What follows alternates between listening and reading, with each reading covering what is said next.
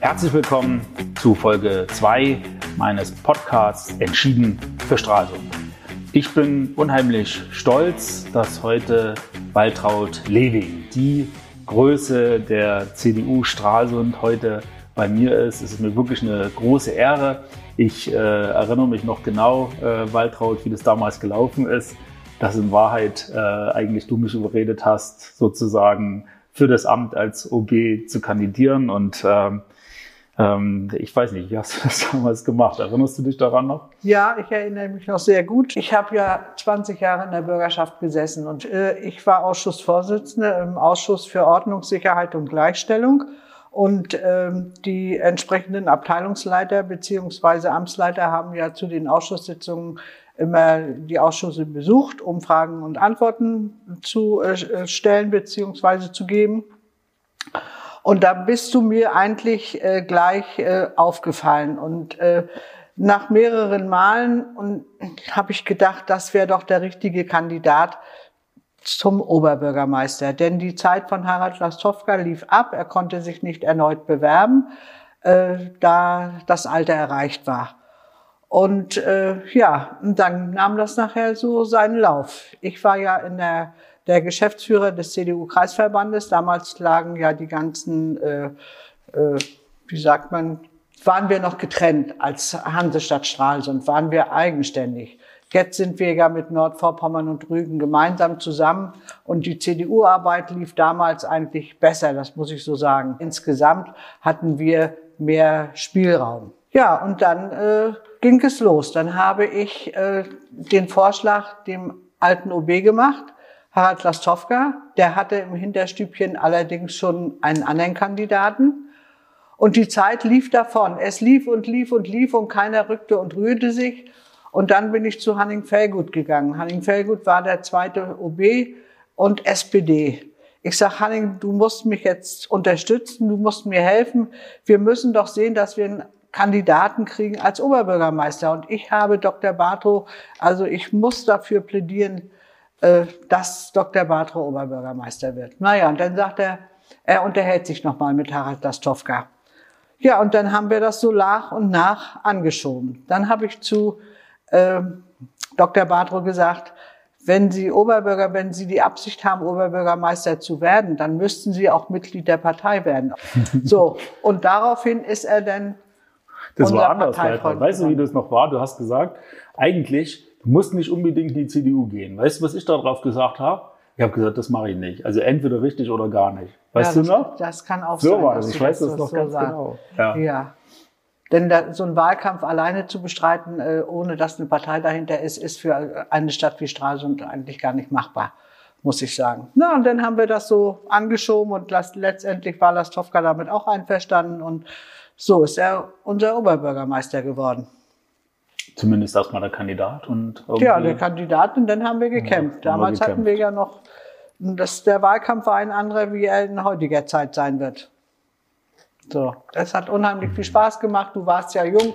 Warst du 34 oder 35? Ich weiß es gar nicht mehr. Ich glaube 34, ja. 34, mhm. ja, siehst du. Und jetzt bist du schon so viele Jahre in dieser Stadt Oberbürgermeister und wir würden uns das wünschen, dass es noch eine nächste Legislaturperiode gibt für dich. Also ich denke, ähm, dass ich das auf alle Fälle will, mich auch dafür entschieden habe, sozusagen nochmal anzutreten. Äh, man muss das ja gut überlegen und abwägen. Und es ist ja in Summe nicht immer nur leicht, sondern es gibt natürlich auch eine Menge Themen der Familie und andere Themen, die auch wir persönlich erlebt haben, die ich nicht für möglich gehalten habe, dass mhm. auch solche Dinge rechtlich überhaupt gehen, die aber wir gesehen haben. Dann überlegt man natürlich schon, was man macht. Aber ich finde halt, dass wir so viele tolle Themen in der Stadt haben und dass wir gerade baulich noch so viel verändern wollen. Und äh, da sind wir, glaube ich, auf einem ganz guten Weg. Also wenn ich daran denke, ich bin auf dem Tripserdamm groß geworden, habe im Tripser fast 60 Jahre gelebt.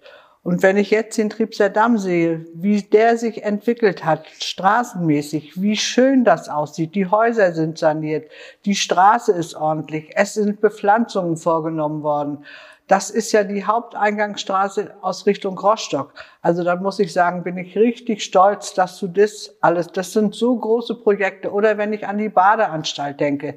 Auch die Badeanstalt hat Formen angenommen. Ich bade hier nicht, aber ich bin neulich mit dem Fahrrad gefahren und habe mir das mal alles besehen. Also ich könnte ja überall anfangen. In der Stadt sind kaum noch Lücken frei, äh, wo äh, keine neuen Häuser stehen. Also was mir, was mir noch nicht gefällt, muss ich ehrlich sagen, ich habe dir das ja schon vor zwei Jahren gesagt, ich möchte mit dir mal nach Zwinemünde fahren. Nicht nur mit dir, sondern auch mit den entsprechenden Abteilungsleitern. Du sollst dir mal Zwinemünde angucken, wie Zwinemünde gewachsen ist, wie Zwinemünde die Gestaltung der Innenstadt vorgenommen hat und wie Zwinemünde für die Jugend gesorgt hat. Die haben eine zweite Promenade gebaut, das bietet sich bei uns hier an, mit allen möglichen Geräten und Sportschaften für die jungen Leute. Also sowas fehlt uns noch. Aber du hast ja keine Zeit für Zwinemünde. Die, die Innenstadt ist mir einfach zu, äh, zu tot. Hier ist zu wenig Leben, zu wenig Gemütlichkeit. Also wir wollen ja mit dem zweiten Strandabschnitt, der jetzt gemacht wird, auch an der Sundpromenade, ja auch so ein paar Geräte, also auch so ein bisschen Fitness, Outdoor-Fitnessgeräte aufbauen und dass da noch ein bisschen mehr sozusagen Flair auch an die Stellen kommt. Ähm, mhm. Das ist zumindest mhm. Ähm, das, was wir derzeit in Planung haben und natürlich auch was in der Umsetzung ist. Aber das wäre eine Möglichkeit, die Umgestaltung des neuen Marktes, so wie das in Zwinemünde ist, die haben so einen ähnlichen Platz. Und Zwinemünde ist ja von der Bevölkerungszahl, ich war nebenbei gesagt, letzte Woche Mittwoch wieder da, Polen ist ja offen. Und mich zieht das da immer wieder hin, weil eine gewisse Gemütlichkeit in der Stadt ist. Und das fehlt mir hier so ein bisschen. Bisschen mehr, aber Grün geht ja auch nicht hier bei uns mehr in der Innenstadt. Grün haben, haben wir rundherum, haben wir genug Grün. Rundherum haben wir wahnsinnig viel Grün, aber gerade in der Innenstadt ist es natürlich schwierig ja. und wir äh, gucken natürlich an jeder Stelle, wo wir irgendwie noch Grün unterbringen, aber ja. da, wo ein Haus steht, kann kein Baum stehen. Nee, das ist das immer das ist Problem. Richtig. Ne? Ja. Und auch die Aktion jetzt über die Kirchen, dass wir Sonnenblumenpflanzen machen. Wir haben uns in der äh, Hausgemeinschaft auch Gedanken gemacht, wie wir Sonnenblumen, wir haben schon zwei Tüten, die wir, wo wir sie einsetzen und pflanzen. Also die Aktion ist super, super. Das ist eine tolle Idee, ne? Ja, eine Von tolle Idee. genau wie zu Weihnachten mit den Sternen, auch das. Aber da muss auch die Bereitschaft sein. Darum sage ich ja, Alexander, du hast überall, hast du eigentlich, äh, du hast ein Febel für all diese schönen Sachen und du kriegst das auch auf auf die Reihe, dass die Firmen, die entsprechenden Firmen dich da unterstützen. Also das ist schon ein ganz großes Fund, was du hast, dass du die Unterstützung in der Wirtschaft hast. Also das will ich auch nochmal sagen. Also was äh, äh, Susanna äh, da für uns gemacht hat, auch mit ihrer Firma für uns gemacht hat, dass sie in so einer Geschwindigkeit ja. die Sterne nur für uns gebaut hat, dass die ja. Mädels und Jungs dort äh, Nachtschichten geschoben haben, damit die Sterne für Strahlen da sind. Da kann ich nur sagen, das hat uns allen so sehr geholfen und äh, ganz vielen auch sozusagen aus der Situation mit Corona ein Stück weit äh, Licht gegeben. Da ja. haben wir uns echt drüber gefreut, dass ja. das so geklappt hat. Und setzen wir auch dieses Jahr nochmal nach. Ja, also das wirklich. Machen wir noch mal ordentlich. So, die Radwege, ich bin ja leidenschaftlicher Radfahrer, die Radwege äh, in dieser Stadt, äh, es hat sich vieles verändert, aber trotzdem bin ich immer noch unsicher. Ich denke, ähm, als älterer Mensch, und wir sind ja über, viele junge Leute fahren ja auch Fahrrad, also mir ist das alles ein bisschen schmal. Mhm. Also das ist so, da haben das wir wirklich Punkte, die wir noch lösen müssen. Und in der ähm, Vergangenheit haben wir immer gesagt, na ja, da müssen wir die ganze Straße neu ausbauen. Und wir sind eben jetzt dran, Konzepte zu machen, die eben nicht so sind, dass man den gesamten Straßenraum verändern muss, wo man ja genau weiß, das dauert dann wahrscheinlich 15 Jahre, bis es überhaupt losgeht, sondern gezielt ähm, Rahmenbedingungen schaffen, dass es sichere Radwege gibt ähm, und, und Trassen sozusagen gibt äh, über Fahrradstraßen und Lösungen, dass man von jeder Ecke zu jeder kommt. Mhm. Und ähm, ähm, ich habe für mich immer gesagt, Mensch, wenn man den Küstengeh- und Radweg, da kann man ja sicher und auch total entspannt langfahren. Ja. Aber so funktioniert natürlich Radfahren nicht, weil mit Radfahren, da will man immer sozusagen von der kürzesten äh, Strecke sozusagen von A nach B kommen. Mhm. Und äh, das heißt natürlich ein wirklich komplexes Netz. Mhm. Und da ist es wichtig, dass wir zur Lösung jetzt finden, die eben nicht voraussetzen, dass man den gesamten Straßenraum neu machen muss. Das dauert ewig, sondern dass man auch pragmatische Lösungen angeht und mhm. äh, da bin ich unglaublich dankbar, dass wir, dass ich in meinem Team jetzt auch mit Dr. Reit, ich weiß nicht, ob du das gehört hast, äh, ja. eine Persönlichkeit habe, die Ja. sich da 100% einsetzt, kluge Ideen hat. Also da sind wir auf einem guten Weg und da freue ich mich ehrlich gesagt holst drüber. hier nur promovierte Leute rein. Das ist Ja, aber der ist natürlich ein ganz, ganz, ganz besonderes Geschenk und ja, ähm, das sehe ich eben auch an den, an den, an den B-Plan-Fortschritten, die ja, wir jetzt haben, Ja. dass es da äh, wirklich nochmal neu vorangeht. Alexander, ich habe jetzt noch was zur Ordnung eingebracht. Insgesamt äh, muss ich sagen, hat sich äh, die Sauberkeit in der Stadt bedeutend verbessert. Bedeutend.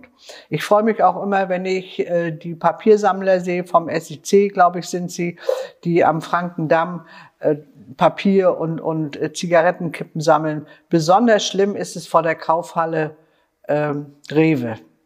Da sitzen sie auf den Bänken und rauchen und schmeißen die Kippen immer hin. Neulich war die Stadtverwaltung, ja, hat alles bereinigt, aber äh, da ist es mit der Sauberkeit noch nicht so doll. Aber bei Knossos auf der Greifswalder Chaussee.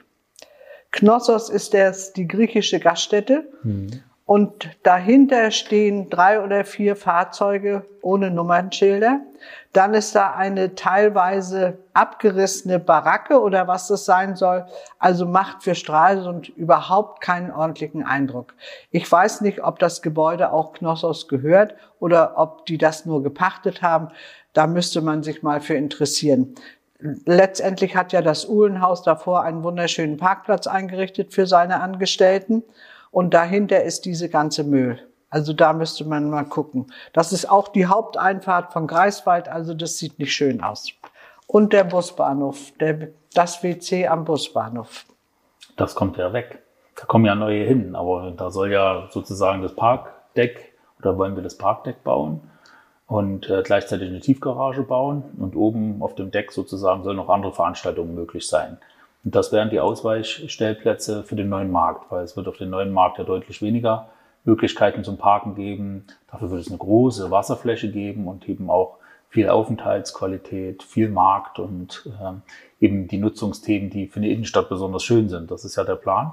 Und dazu gehört natürlich, dass wir ähm, die Fläche, wo jetzt der Busbahnhof drauf ist, einmal komplett umgestalten und zum Parkhaus umbauen. Das meiste wird Aha. davon unterirdisch sein und das ist natürlich ein ganz schön großer Brocken an, Ja. an Baustelle. Den wollen wir aber jetzt auf alle Fälle noch angehen und äh, darüber hinaus haben wir sowieso nur noch was, soll noch ein bisschen Überraschung sein, was großartig vor, gerade was das Anwohnerparken in der Altstadt angeht, um da nochmal eine wirklich tolle Lösung vorzubereiten. Aha.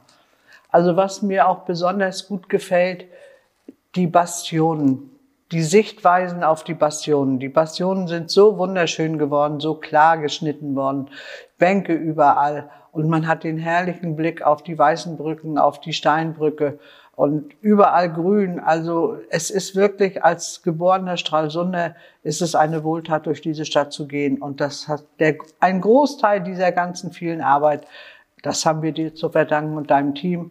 Und da freue ich mich besonders, muss ich sagen. Also diese Bastionen sind einmalig, einmalig. Der Spielplatz auch am Theater, sehr, sehr schön. Alle Spielplätze schön. Ich war mit meiner Enkeltochter äh, Bahnhof Zuckerfabrik.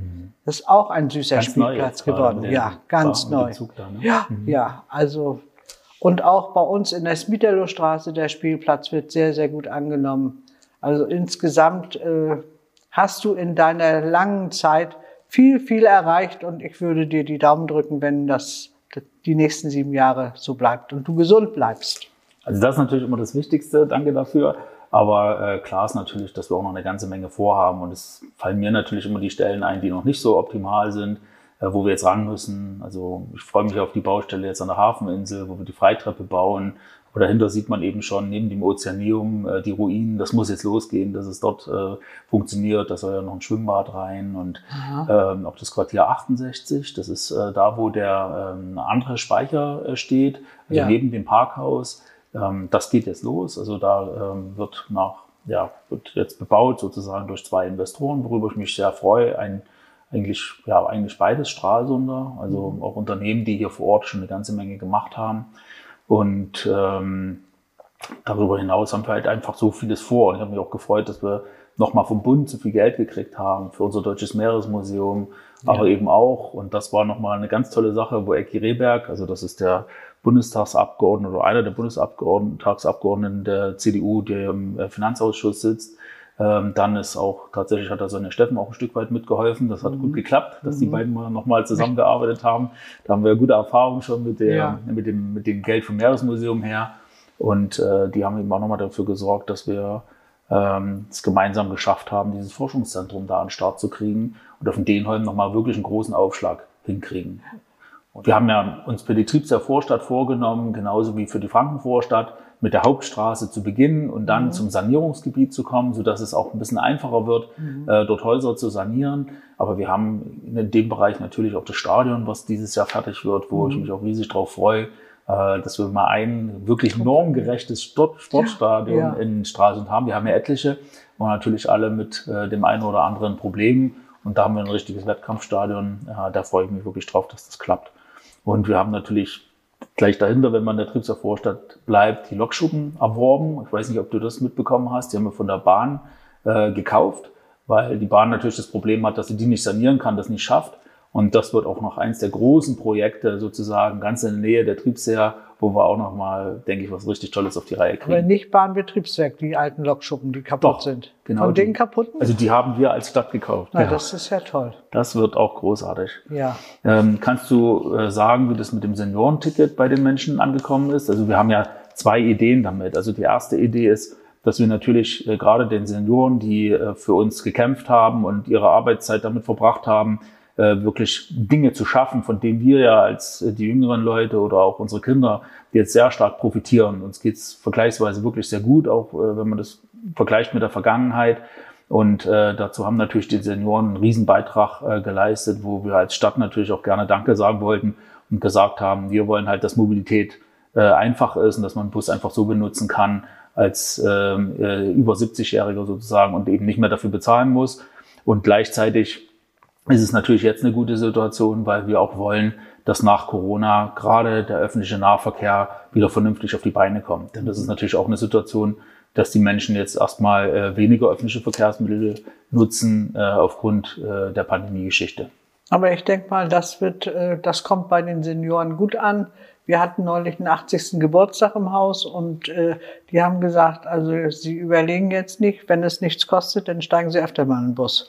Das ist die also, Idee. Und die Senioren fahren auch zu Zeiten, das ist ja auch so ein Punkt, der betriebstechnisch wichtig ist, äh, wo man sagt, es sind halt jetzt nicht ganz früh, wo die Schüler unterwegs sind, mhm. auch nicht in der Nachmittagsspitze. Mhm. Und damit kriegt man auch eine bessere Verteilung innerhalb mhm. ähm, des Nahverkehrs. Und jetzt mhm. haben wir den Nahverkehr ja leider nicht mehr sozusagen nee. bei der Stadt, ja, sondern richtig. der ist beim Landkreis. Und ich glaube trotzdem, dass es wichtig ist, dass wir ein gut funktionierendes äh, System am öffentlichen Verkehr haben. Und da wollten wir jetzt gerade auch mit dem Thema äh, Corona nochmal wieder rein und einen schönen Aufschlag damit hinbekommen. Also ich persönlich fahre wenig Bus, aber seit 3. Dezember sind bei uns zwei Damen aus Düsseldorf eingezogen, beide 83 und sind begeistert von der Stadt, sind begeistert von den Menschen und sind begeistert vom öffentlichen Personennahverkehr. Sie fahren nach Sassnitz, da fahren sie allerdings mit der Bahn, aber sie fahren nach Großmordorf, nach Günz, nach Barhöft, überall mit dem öffentlichen Personennahverkehr und sind bisher noch nicht enttäuscht worden. Im Gegenteil, die Busfahrer fahren sie weiter, wie sie wollen. Also die, die haben gesagt, also so ein schönes Leben hier. Hoffentlich sind sie noch ein paar Jahre gut drauf, dass sie sich das alles besehen können können. Naja, das ist eben der Vorteil, wenn man als junger Mensch äh, Oberbürgermeister in der Stadt wird. Lastowka war ja nur auch schon mittleren Jahrgangs und älter. Äh, die jungen Leute haben mehr Bereitschaft zum Risiko. Und das ist wirklich so. Und das hast du auch bewiesen und bist damit ja auch gut gefahren. Ich habe auch gedacht, man fällt ja. auf die Nase, wenn man zu viele ja. Risiken eingeht. Es gibt ja auch viele, die ähm, die Idee haben, wenn, wenn man etwa weniger macht oder, gar, oder wenig macht, sage ich es mal so, äh, dann kann man nicht viel Fehler machen und dann mhm. passiert auch nicht viel. Das stimmt. Mhm. Äh, das kann eine Strategie sein. Das wäre ja. aber nie meine geworden. Und ähm, ich glaube, äh, da hätte auch in Stralsund keiner Lust zu. Nee. Also wichtig ist schon, dass man auch äh, kalkulierbares Wagnis eingeht. Und das haben wir an jeder Stelle äh, gemacht und wollen das auch in Zukunft, weil wir wollen, dass was passiert. Und das ja. kann man nur, wenn man auch sagt, da ist ein Problem, wir lösen es. Und bei der Lösungsgeschichte passieren natürlich Dinge, ähm, die dir nicht passieren, äh, wenn du gar nichts gemacht hast. Mhm. Weißt du, was wir jetzt noch machen, was auch großartig ist, wo Herr Dr. Reit äh, in erster Linie drauf gekommen ist?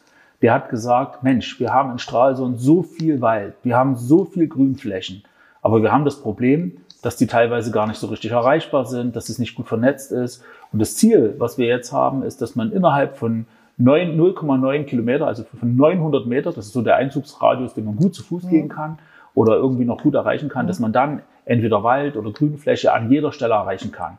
Und wir werden sozusagen einen gesamten Grüngürtel konstruieren äh, und Freiflächen äh, konstruieren und aber auch vor allen Dingen erschließen. Die sind im ja. großen Maße ja schon da, äh, so dass man dann auch ein bisschen mehr Aufenthalt noch äh, zum Thema Grün bekommt. Und das ist neben dem Thema Radverkehr, was du vorher angesprochen hast, wo auch Reit gute Ideen hatte, äh, auch nochmal so ein ähm, Thema Grünflächen und Erreichbarkeit. Ich, ich habe zwar keinen Hund, aber ich weiß nicht, ob das Problem gelöst ist in der Stadt. Seinerzeit wollten wir eine äh, Spielwiese für Hunde mhm. einrichten. Ist das inzwischen passiert? Es gibt natürlich schon ein paar Flächen, aber so richtig gut ist das auch noch nicht. Also nee. da haben wir auch noch eine Aufgabe. Muss noch gelöst ja. werden. Ähm, wir haben drei Fragen, die uns äh, auf Instagram äh, gestellt worden sind, die ich jetzt an dich gerne richten möchte. Also, ähm, du hast dich damals für die CDU entschieden. Ähm, ich weiß doch, nach der Wende war das natürlich auch die Situation. Man wollte viel erreichen. Wir haben auch baulich viel erreicht. Ja, Waltraud, was sagst du? Warum soll man heute als junger Mensch überhaupt wählen gehen? Vor allen Dingen auf kommunaler Ebene. Ja, das sieht man ja am Beispiel unserer Stadt. Seit 1990 wird sie CDU-mäßig regiert. Es ist gewachsen hier. Wir fühlen uns wohl in unserer Umgebung. Und äh, die CDU hat äh, in unserer Stadt äh, viel, viel erreicht.